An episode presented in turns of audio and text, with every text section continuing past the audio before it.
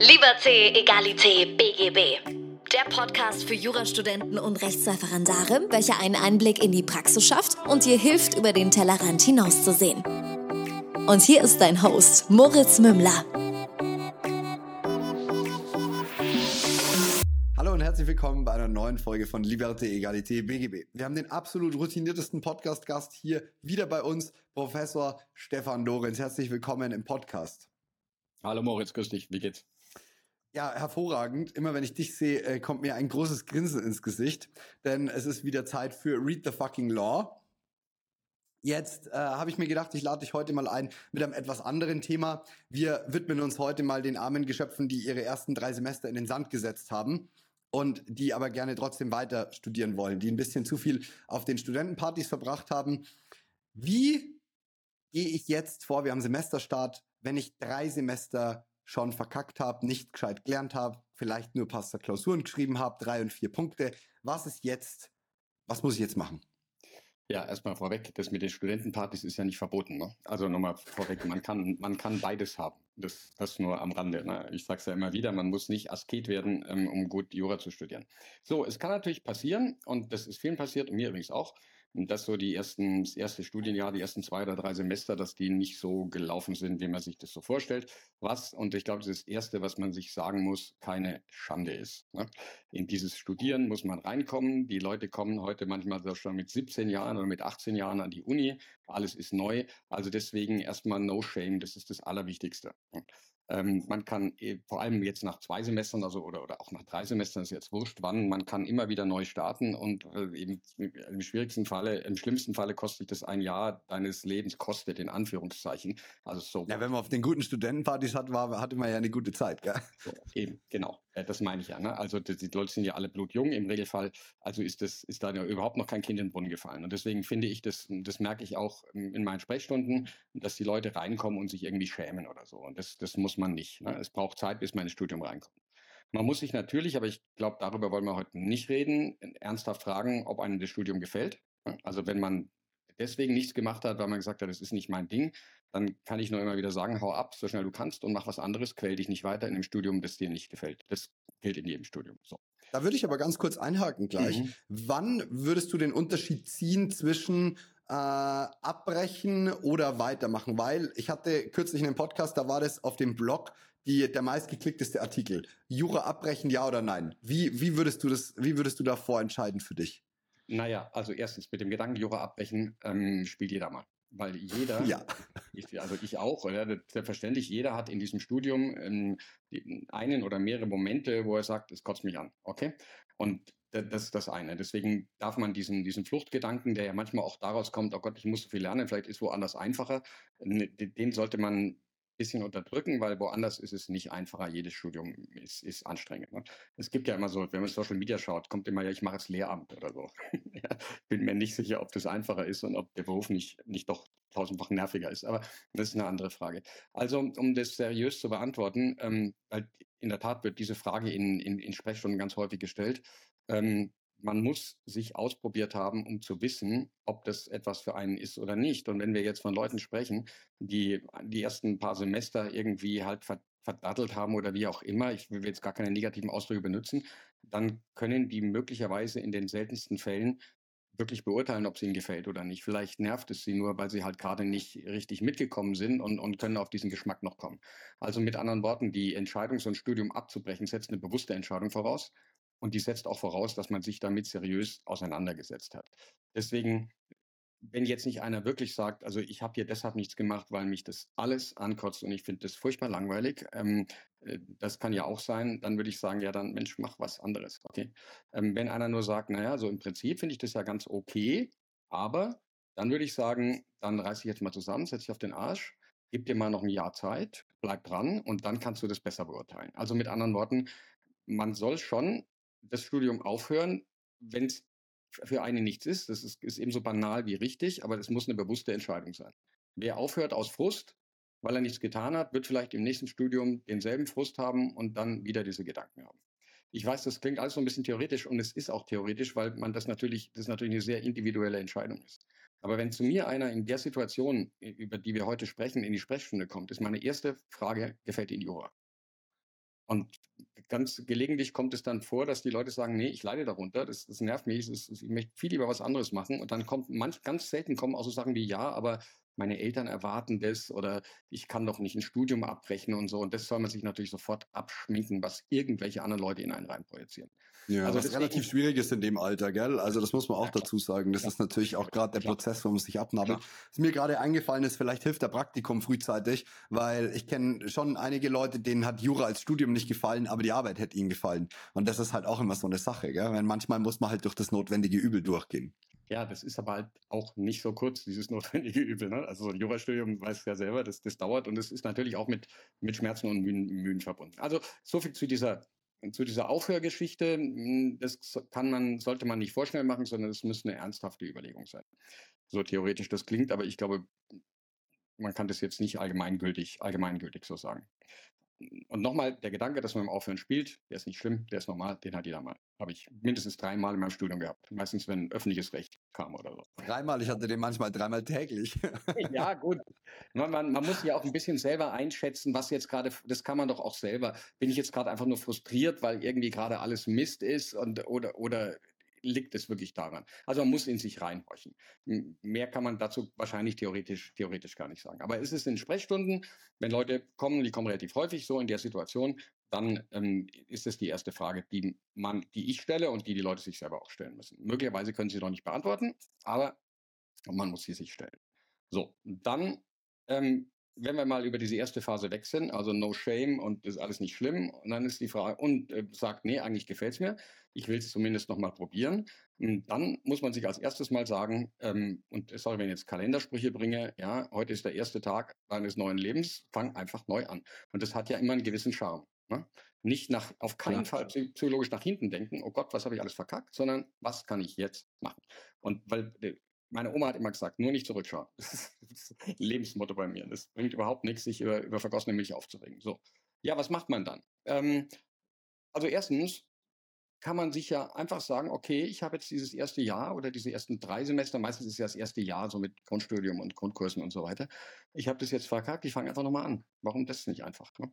Ähm, was ich nicht machen würde, ist zu sagen, so, es muss aber jetzt schnell gehen und jetzt mache ich das Programm von den ersten zwei Semestern nochmal, mache aber gleichzeitig weiter. Ja? Und habe dann eben, wenn ich jetzt vom Münchner System spreche, da macht man in den ersten zwei Semestern die Grundkurse im öffentlichen Recht und im Zivilrecht und im dritten, vierten kommt Strafrecht. Dann zu sagen, so, ich mache jetzt nochmal diese Grundkurse mit und ich mache aber auch weiter, weil ich ja unbedingt weiterkommen muss, das würde ich dann nicht machen. Dann würde ich mir einfach sagen, jetzt salopp gesagt, ich bin jetzt wie in der Schule, bin jetzt durchgefallen sozusagen, ja, also für, für mich selber. Und, und jetzt habe ich die Chance, den Start nochmal zu machen. Und dann würde ich das auch ernst nehmen. Also ich habe zum Beispiel mal Leute in der Sprechstunde gehabt, ähm, die kommen vor der Klausur, also Zwischenübungsklausur, das ist halt die Klausuren ab, ab, im zweiten Semester im Zivilrecht dann, ja, und sagen, ja, also sie haben das Problem der Klausur und dann manchmal wollen die auch dann Andeutungen haben, was drankommt, was ich natürlich nicht mache im individuellen Gespräch. Und dann sage ich, naja, waren Sie denn im Kurs? Da ist doch, also waren Sie denn in der Vorlesung? Da ist doch genug angesagt worden. Nee, nee, da gehe ich nicht hin, ich bin ja Wiederholer. Und, und dann denke ich mir immer, hey, es wird einen Grund haben dass du Wiederholer bist, dann geh auch. Ja? Das sage ich natürlich so nicht, ja. ja aber, ich mir, ja, dann, geh, aber dann wiederhol halt auch. Dann mach's halt auch. Ne? Also sich tatsächlich, und jetzt positiv formuliert, sich die Ruhe zu geben und sagen, so, ich mache das jetzt nochmal von vorne. Und möglicherweise werde ich in der einen oder anderen Vorlesung, weil man ja doch ein bisschen mehr weiß, als man dann denkt, sagen, oh Gott, die Definition der Willenserklärung habe ich schon dreimal gehört, aber da halt tun. Ne?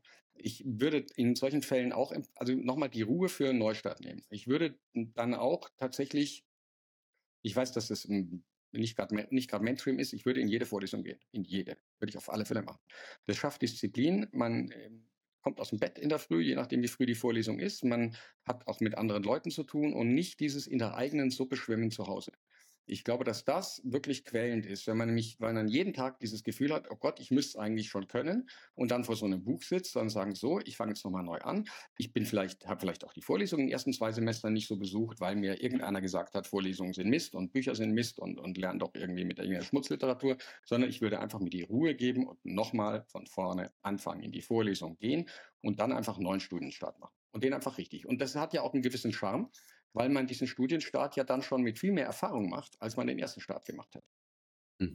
Da muss ich ganz kurz einhaken. Bei mir war das tatsächlich so, ich habe ja BWL zwei Semester in Innsbruck studiert und habe die genau so in den Sand gesetzt, wie wir jetzt gerade gesprochen haben. Und dann habe ich Jura angefangen zu studieren und habe gesagt, dann habe ich mit einer gesprochen, die hat in Regensburg auch Jura studiert und die war so, ach, und du gehst in alle Vorlesungen. Ich so, ja, ja, ich setze mich mhm. da jetzt in alle rein.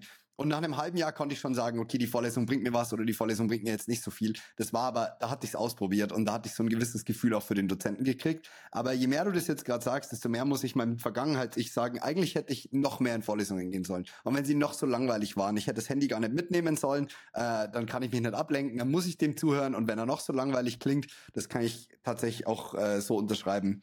Und äh, würde ich auch nachträglich gesehen anders machen, um ehrlich zu sein. Wir haben ja über dieses Thema schon öfters gesprochen. Ne? Es ist, deckt sich ja ein bisschen über das, was wir reden, aber, aber hm, das ist ich, als ich zum Vorlesungsbesuch, ne? ähm, nochmal, keine Vorlesung ist so schlecht und so langweilig, dass ich da nicht mhm. sehe, was ich noch nicht weiß. Und sie zwingt mich zum Mitdenken und sie ist manchmal vielleicht langweilig, aber das ist nun mal keine, ist keine Fernsehshow, keine Kabarettshow, eine Vorlesung, ähm, und dieser, dieser Flow, in dem man dann kommt. Ich gehe jetzt in diese Vorlesung und meinetwegen sitze ich auch in der Vorlesung und reg mich auf über den oder die, die da unten labert, ja, weil sie langweilig ist. Aber das bringt ja, also mir hat das auch schon was gebracht, weil ich saß als Student in solchen Vorlesungen und habe mir gedacht, oh Mann, gib mir ein Buch und, und eine Stunde und ich erkläre es besser. Ja, also dieses Gefühl dann, ja, weil man dann sozusagen fast schon aus Wut mitdenkt, so ungefähr. Ne? Also ich, ich empfehle das und zwar einfach auch deshalb, weil das ist jetzt stark psychologisierend, aber es führt zu einer äußeren Disziplin. Und eine äußere Disziplin gibt uns einen Rahmen, eine innere Disziplin zu haben.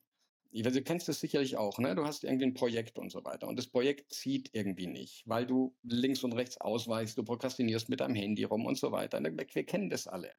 Und wenn du dann, also bei mir geht es zumindest so, und es ist mir immer so gegangen, wenn ich sage, so, ich gebe mir jetzt einen Rahmen, ich gebe mir jetzt einen festen Rahmen, ich stehe dann auf und sitze dann am Schreibtisch oder gehe dann in die Vorlesung und mache das dann, dann ist das vielleicht zart am Anfang und dadurch alleine ist noch nichts gewonnen.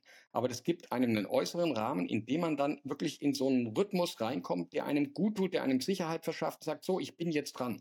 Und allein dieses Gefühl zu haben, so, ich bin jetzt dran und es so langsam in den Griff zu kommen, bekommen, gibt Sicherheit und, und, und gibt Ruhe. Deswegen empfehle ich tatsächlich, sich so einen Rhythmus zu geben. Und nicht sagen, mhm. so jetzt, jetzt irgendwie halb sieben abends und jetzt packt mich plötzlich schlechte Gewissen, jetzt nehme ich ein Buch. Das ist Bullshit. Ja. Leute, der Mann weiß wirklich, wovon er spricht. Ich habe gerade in meinem Büro kein Internet und ich gehe aktuell nicht ins Büro und mache das von zu Hause. Ich schaffe nicht mal ein Zehntel meiner normalen Arbeit am Tag. Es ist ja, wirklich die Hölle. Ich schaffe, meine Wohnung ist zwar aufgeräumt, aber ich schaffe es nicht, etwas sinnvoll was umzusetzen. Ja, wirklich, dieser Rahmen ist so, so, so wichtig. Und ich meine, man kann sich das schon mal einen Monat erlauben, aber wenn du dann gerade deine zwei Semester in Sand gesetzt hast und du möchtest das jetzt gerade ändern, dann ist dieser Rahmen extrem wichtig. Das stimmt. Es kommt halt so eine verdammte Unzufriedenheit auf, ne? Und, und mal bei deiner Wohnung zu bleiben, ne? Weil du links und rechts ausweichst, sagst du jetzt plötzlich, hm, man müsste ja wieder das Bad putzen, was dich sonst im Scheißdreck interessiert oder den Kühlschrank abtauen und so weiter, weil du letztlich nur weil du letztlich nur ausweichst. Du weißt das mit dem Kühlschrank abtauen ist noch eine gute Idee, die ich noch nicht hatte. Danke. noch weiterer Prokrastinationsstoff. Ja, genau. Ich habe mir jetzt Nein, eine Playstation wir, gekauft. Wir beide, so wir wissen beide genau, wovon wir reden. Und deswegen ist so ein äußerer Rahmen wichtig, um, um tatsächlich auch zufrieden zu werden dass man dann sagt, so, ich habe jetzt, ich bin jetzt in diesem Rahmen, ich mache das jetzt mal besser, mal schlechter. Das ist ja wie so eine Schraube, die man reindreht. Weißt du, am Anfang, am Anfang drehst du an dieser scheiß Schraube und es rührt sich nichts. Und irgendwann greift sie und du merkst dann, ja, jetzt geht sie rein. Und, und so ist es auch mit diesem Lernen und diesem Arbeiten. Man muss einfach dran sitzen. Es geht mir heute noch genauso. Wenn ich irgendeinen Aufsatz schreiben muss, einen Vortrag halten muss und so weiter und ich habe gerade schlicht keinen Bock, okay? Äh, weil diese scheiß Schraube sich nicht dreht dann, dann werde ich unzufrieden und, und, und ich, ich, ich weiche auch aus, aber dann sage ich mir, komm, setz dich auf deinen Hintern und mach. Und ich merke, es wird. Es wird langsam, mhm. aber es wird. Und so sollte man es vom, vom, vom Mindset hier tun. Ich, ich weiß, ich rede jetzt so ein bisschen wie so ein unseriöser Mindset-Trainer, aber das, was, von was ich spreche, ist eigentlich nur, nur die, die, die Erfahrung. So. Und deswegen eigentlich gar nicht schlimm, wenn man die erstes, ersten zwei oder drei Semester verbaselt hat, einfach nochmal anfangen, sich die Ruhe nehmen, sich von keinem irgendwas sagen lassen, nach dem Motto, oh, bist du langsam oder sonst irgendwie, ja, oder, oder von Eltern oder von Kommilitonen, die jetzt in anderen Vorlesungen sitzen, keine Hektik, sondern einfach nochmal anfangen und die Dinge dann gerade mit der Erfahrung, die man gemacht hat, mit der Erfahrung etwa, wie man falsch gelernt hat oder mit der Erfahrung, was einen vom Lernen abhält, warum habe ich eigentlich nicht gelernt, dann nochmal, dann nochmal durchstarten. Da aber auch mein Appell, ehrlich zu sich selber zu sein. Weil wir hatten diese Studenten, die das immer wieder gemacht haben und die dann angefangen haben, Vorlesungen zu besuchen, bei denen man keine Klausuren schreiben muss. Die dann nur noch, die dann in ZPO gegangen sind, wo du dich gefragt hast, hast du dein Zivilrecht Scheinklausur geschrieben? Also das war wirklich, äh, das war wirklich phänomenal und das ist halt diese große Gefahr. Aber ich glaube, jemand, der sich ernsthaft die Frage stellt und diesen Podcast sich anhört, der wird das auch ernsthaft durchziehen und da entsprechend ehrlich zu sich selbst sein ja, das, der Prozess zu sich selber ernst, e-, ehrlich zu sein, dauert vielleicht auch ein bisschen. Also Selbstbelügen ist, ist etwas, was, wo wir alle, was, was uns allen mal, was uns allen mal passiert. Und ähm, dann natürlich würde ich auch, ich weiß, das ist alles gegen den Mainstream, mich fragen, warum habe ich jetzt eigentlich das erste, die ersten zwei Semester verkackt? Wenn ich einfach nur gesagt habe, naja, ich wollte halt irgendwie mein Leben genießen und bin auf die Partys gegangen, habe mich mal in die Vorlesung gesetzt, aber nie was nachgelernt, sondern einfach nur so zugehört, ähm, was man ja übrigens ganz häufig hört. Ne? Also ich finde ja Social Media bei sowas echt interessant, vor allem Jodel, wo die Leute dann so vom Examensjammern anfangen. Und, oder, oder so Fragen kommen wie, ähm, äh, was hättet ihr rückschauend anders gemacht? Ja? Und mit dem Jammern meine ich gar nicht böse, sondern mit dem Stress, den sie dann kriegen. Und, und ganz, ganz häufig liest man bei so, wenn, wenn so irgendwie in Jodel einer die Frage stellt, was hättet ihr anders gemacht? Ich wäre von Anfang an dran geblieben. Ganz häufig, ich wäre von Anfang an dran geblieben.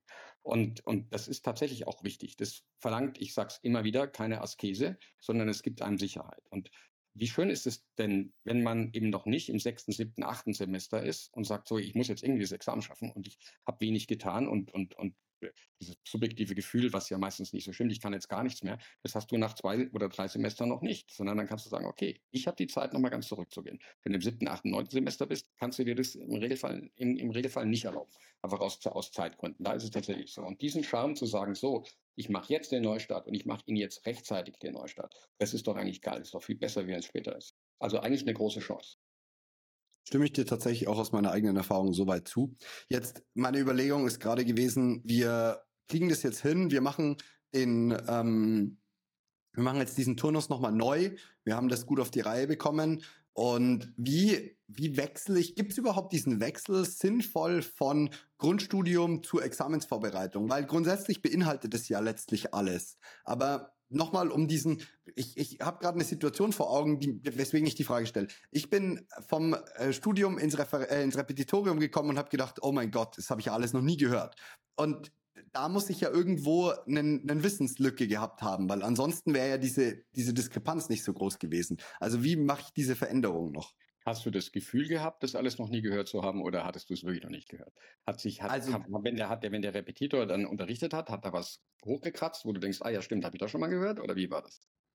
Also es, ich würde schon behaupten, dass ganz, ganz, ganz viele Details und aber auch Teile des größeren Bildes noch nie für mich so waren, dass ich sie aktiv wahrgenommen habe. Heißt nicht, dass sie an der Uni nicht gelehrt worden sind. Das will ich gar nicht sagen. Ich will nur damit sagen, ich habe sie nicht gehört mit meinen Ohren und ähm, oder nicht für eine Prüfung gelernt. Sachenrecht zum Beispiel war ich topfit, habe ich zweimal die Klausur geschrieben, habe ich gekonnt, wusste ich viel und trotzdem kamen immer wieder so Sachen, wo ich gedacht habe, wie kann das sein, dass ich das in meinem Lebtag noch nie ansatzweise gehört habe?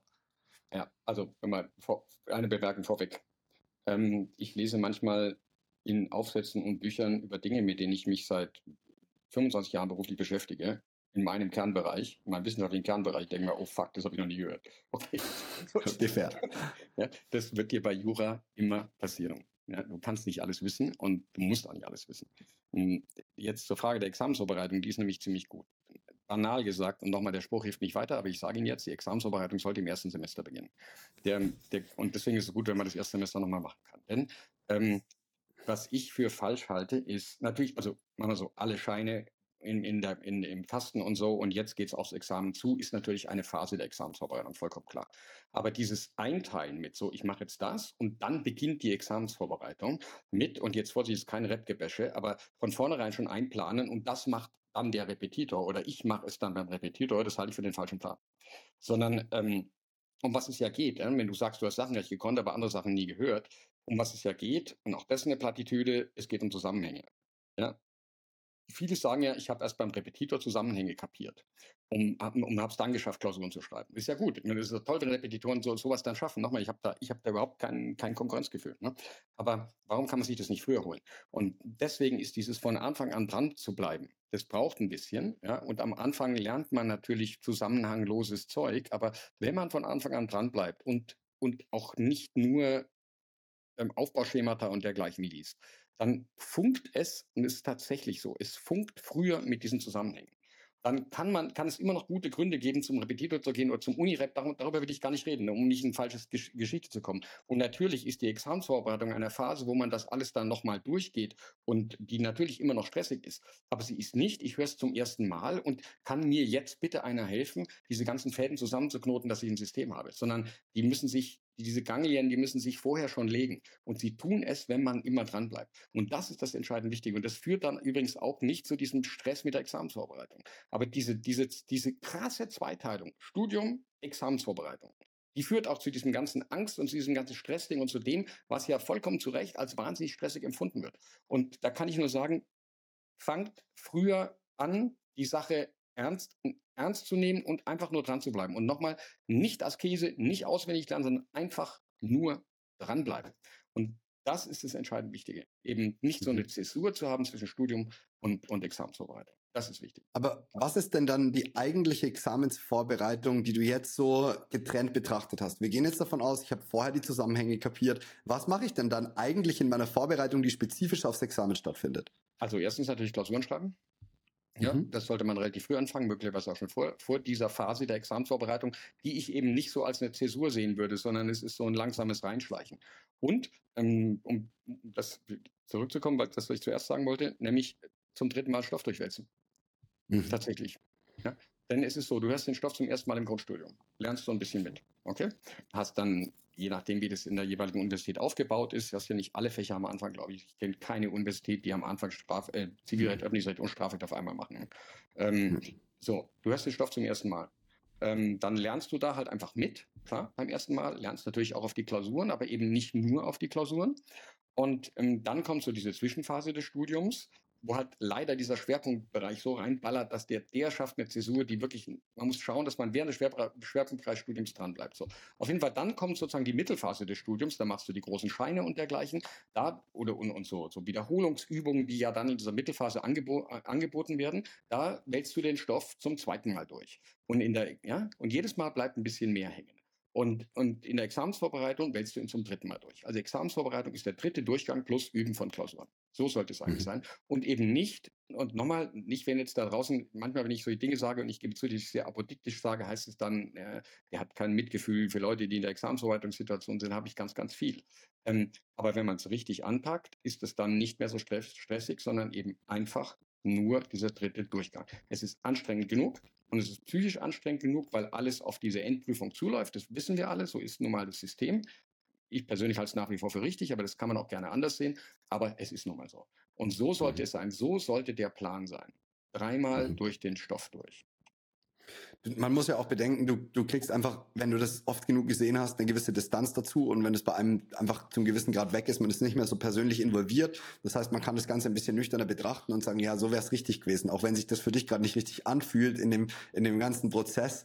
Und das merke ich schon auch stellenweise immer wieder, dass je weiter mein Examen zurücklegt, desto, desto mehr sage ich, ja, so schlimm ist es ja gar nicht. Ihr müsst es ja eigentlich nur, ihr müsst es ja eigentlich nur Step für Step machen. Das Problem ist, diese Weitsicht und dieses, diese Perspektive kriegt man, glaube ich, erst, wenn man da schon durch war. Schon, aber es ist vielleicht tröstend zu hören, wenn man es vor sich hat, äh, dass ihm, dass einem jemand sagt, du ex post war das gar nicht so schlimm. Ja. Das, das hören die Leute natürlich das, also das, andersrum, das hört man sich ungern an, weil man sich ja gerne auch mal, ich spreche jetzt von mir, nicht von anderen, in seinem Leid suhlt. Ja? Ich fand, fand vor dem ersten Examen auch das System komplett ungerecht und habe auch behauptet, ich müsste so und so viele BGHZ-Entscheidungen auswendig lernen. Was habe ich nicht gemacht und muss ich auch nicht. Aber man kann ja auch mal auf diejenigen vertrauen, die sagen, du, ex post, so schlimm war es gar nicht. Das ist doch, ne, also die, die lügen doch nicht alle. Und das sind ja auch nicht die, die dann sagen, die haben auch durchgemusst und jetzt müsst ihr auch durch und so. Ja, nee, gar nicht. Das, so, so, ist es, so ist es ja gar nicht. Und Aber da fällt mir noch eine ganz wichtige Lektion ein. Bitte. Ja, für diesen dreimal durch den Stoff durchgehen. Das heißt ja nicht dreimal von Zero. Du bist ja jedes Mal wieder ja, leichter durch. Ja? Klar. Nee, mir fällt dazu Folgendes ein. Dieses sich selber im, im, im, in seinem eigenen Leid zu suchen. Ich kenne das auch. Es ist aber überhaupt nicht dienlich. Ich habe dazu einen Vortrag gehört von einem sehr spannenden Menschen, der wollte eine 100-Meilen-Run laufen. Und der hat sich einen Coach geholt, von also einen Navy SEAL, der das ohne Training geschafft hat. Und der hat irgendwann so midway through die, die ganze Geschichte, sagt er zu ihm, Weißt du, was lustig ist an mir? Bei mir haben es vergessen, das Gen einzubauen, dass ich müde werde. Ich werde einfach nicht müde. Und der hat sich das so repetitiv, äh, diese Wörter, die du sprichst, die haben mhm. einfach Kraft und die haben einfach Bedeutung. Und je mehr du sagst, oh, es ist alles so grauenvoll, desto schlimmer fühlt sich die Scheiße auch an. Also, das ist schon wichtig zu achten, was kommt aus deinem Mund. Ja, und auch, was, wie sprichst du selber zu dir, ne? Das ist, Selbstmitleid ist Treibsand. Und wir neigen alle gelegentlich mal zu Selbstmitleid. Und 100 Prozent. Wir haben es am allerschlimmsten. Ich finde, ab und zu darf man sich auch mal mit Selbstmitleid trösten. Aber es muss dann der Punkt kommen, wo man sagt, so, jetzt ist Schluss. Jetzt setz, also ich beschimpfe mich dann selbst. Ich sage mir, komm, ja, ich auch. Jetzt setz dich auf deinen Arsch, hör's jammern auf und mach einfach. Mach einfach. Ich habe hier hinterm Schreibtisch, das kannst du von hier nicht sehen, diese Nike-Werbung. Da steht hm, Just Do It. Ja. ja. Und das, das ist genau das Ding. Mach's einfach als Heulen auf. Und nochmal, ja. das ist alles menschlich und, und das ist mir, glaube ich, wichtig, dass, die, dass die Leute, die so in einem Studium so ein Loch haben oder, oder eine Zeit lang das Studium nicht richtig aufgezogen haben, dass die erstens sie sich nicht dauernd leid tun selber, aber auch sich nicht schämen. Mhm. Ich kann jeden Tag einen neuen Start machen. Ich, ich, ich höre mir gerade selber zu, ich rede wie so ein komischer Motivator, aber es ist ja. Nee, aber du hast ja recht. Aber wenn wir das jetzt mal weiterspinnen und gehen über Scham und wirklich traurig sein, einfach mal weiterhin zum ersten Examensversuch. Freischuss geschrieben oder auch Erstversuch und durchgefallen. Wie gehe ich danach vor? Also die Leute habe ich natürlich auch in der Sprechstunde. Und da kommt es drauf an, warum durchgefallen. Es gibt ja mag ja viele geben, muss jetzt vorsichtig reden, die machen den Freischuss wie so eine Art Klausurenkurs. Ist ja nicht schlimm. Ne? Die sagen, ach, dann sehe ich mal, wie das läuft ähm, und, und, und mach's mal. Die sind dann wahrscheinlich gar nicht so enttäuscht, wenn sie durchfallen, weil sie immer gesagt haben, ich habe die Möglichkeit des Freischusses, warum soll ich das nicht mal probieren? Da habe ich ehrlich gesagt fast schon Respekt, weil sich den, sich den Scheiß also sichtbar anzutun, äh, schon im Vor Vorweg wissen, dass man es wahrscheinlich sowieso nochmal machen muss. Das ist eine Kraftanstrengung, vor der ich Respekt habe. Ähm, wenn, ich muss zum Ausgangssatz zurückkommen, ähm, man muss sich natürlich fragen, warum. Es kann Fälle geben, in denen es einfach blöd gelaufen. Okay? Das kann passieren. Du bist krank gewesen, hast private Sorgen gehabt oder sonst irgendwas. Äh, das, das, dann kann man sagen, na ja, dann mach's er nochmal. Möglichst schnell. Ansonsten ist auch da, äh, eigentlich ist das ganz vergleichbar mit den ersten zwei Studiensemestern verkackt. Äh, warum? Man muss sich fragen, warum. Ähm, und bei vielen Leuten, die bei mir in die Sprechstunde kommen, habe ich, frage ich, ja, die frage ich immer erstens, wie haben sie gelernt? Ja, jetzt kommen wir wieder zum anderen Thema. Ne? Die haben dann meistens gesagt, ja, ich habe halt mit Fällen gelernt. Da muss man sagen, okay, verschafft dir theoretischen Unterbau. Lernen nicht nur mit Fällen. Ähm, und lernen weniger Details, lerne keine Streite auswendig und dergleichen, lass dich nicht verrückt machen, sondern ähm, geh nochmal in die Basics rein und schreibe Klausuren. Das Zweite, was die Leute, was ich merke in meinen Sprechstunden, ob die jetzt repräsentativ sind, weiß ich natürlich überhaupt nicht, ist, ja, ich habe, haben, wie viele Klausuren haben sie geschrieben? Und es gibt tatsächlich Leute, aber das dürfen jetzt Ausnahmefälle sein, die schreiben ihre erste fünfständige Klausur im Examen. ja? Ich kenne so jemanden, ich kenne auch welche. Und die haben halt davor vielleicht, ja, ich habe es mal durchgegliedert oder lese es mir dann durch und so weiter. Und das ist natürlich tödlich. Da muss man sagen, also ich will dir jetzt gar kein Minimum abbringen, aber gib mir mal so ein, gib mir mal so eine Range, in der wir uns bewegen sollten, Klausuren schreiben. Nicht aus Sinne von, dann schaffst du es garantiert, sondern das ist dein absoluter Unterbau, mit dem musst du arbeiten können, damit du ein bisschen ein Gefühl für eine Klausur kriegst. Du willst, dass ich eine Zahl raushaue jetzt? Gib mir, sonst gib mir eine Range, wenn du es nicht willst. Ich kann verstehen, warum du sagst, ja. ich will jetzt keine Zahl raushauen, weil dann schreiben welche 35 Klausuren und sagen, ich Lorenz hat gesagt, ich komme durch. Ja, ja, genau. Ich finde, so 30 sollte man geschrieben haben, mindestens. Mhm. Ja. Ich, ähm, ich weiß jetzt exakt nicht mehr, wie viele ich geschrieben habe, aber 30 ist jetzt auch nicht so wahnsinnig viel. Und die sollte man tatsächlich auch scharf schreiben.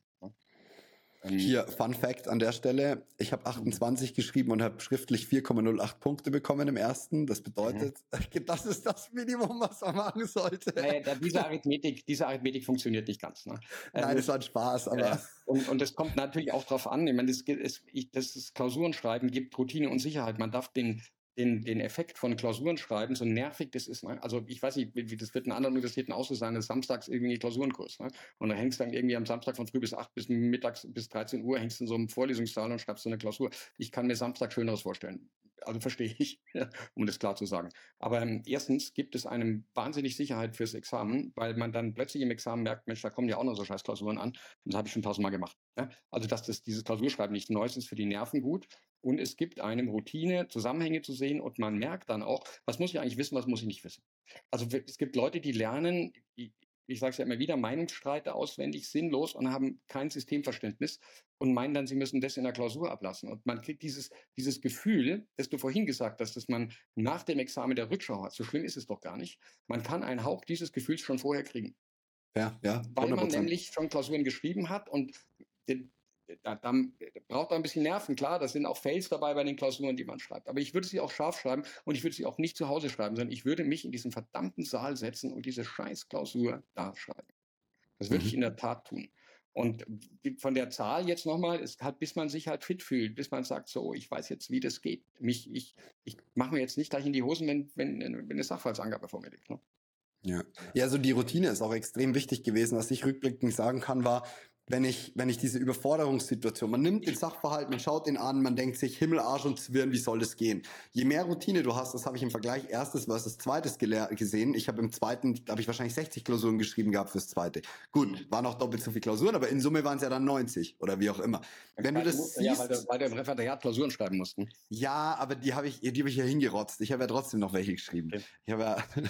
aber du siehst diesen Sachverhalt und du hast schon nicht mehr dieses Problem. Ich habe oft am Anfang das Gefühl gehabt, ich glieder, dann schreibe ich und dann fällt mir noch Untergliederungspunkte ein und und und und und. Aber es ist schon viel zu spät dafür eigentlich. Und dann gab es die X1, X2, X7 Seiten und und und. Aber je mehr du übst, desto mehr habe ich das Gefühl, kriegst du, kriegst du mehr Struktur und mehr auch generell Routine in deine Arbeit rein.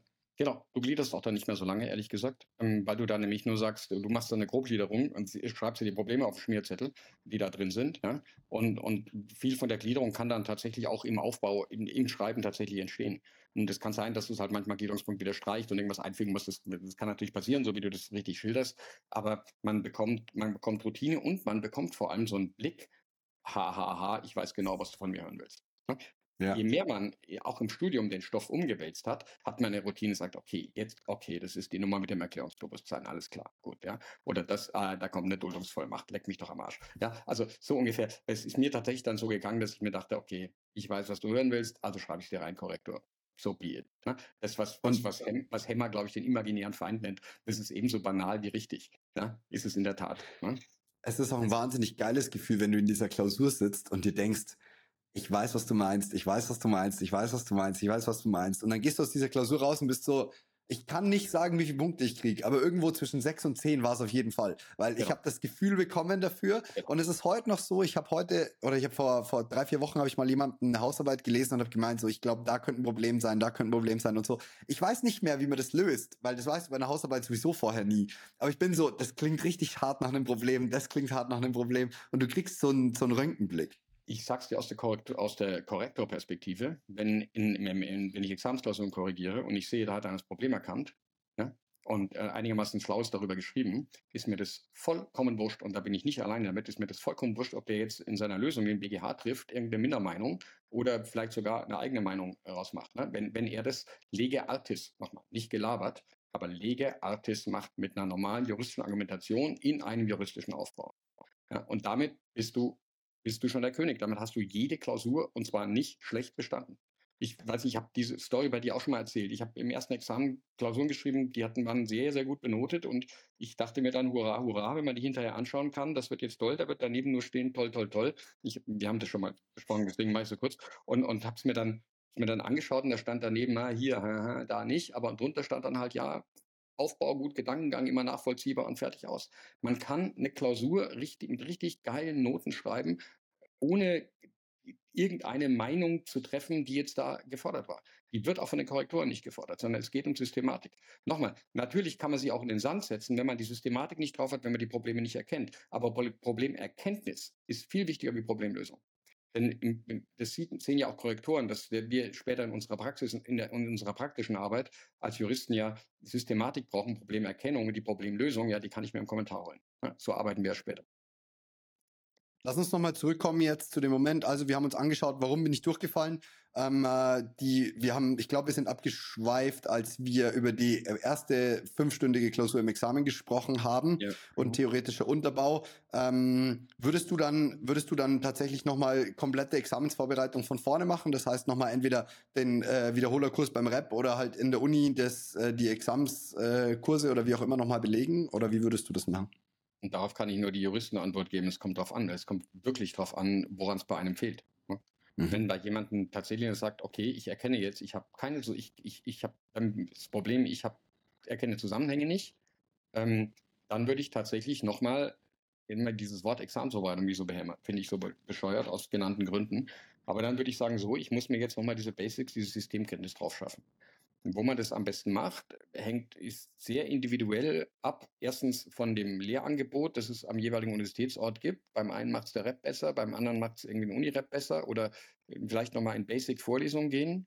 Also bei mir ist es so, und das sage ich jetzt nicht, weil ich mir angeben will, in, in meinem Grundkurs sitzen manchmal Leute, die sich aufs Examen vorbereiten, weil die sich einfach ja, natürlich wollen die nicht nochmal hören, wie jetzt, was eine Willenserklärung ist oder so, aber, aber weil sie Zusammenhänge nochmal erkennen wollen. Also wo man sich das holt, ist, ist, ist eine andere Frage. Natürlich muss man da nicht ein Jahr lang in den, in den Grundkurs mit Anfängern gehen, das klar zu sagen. Ja.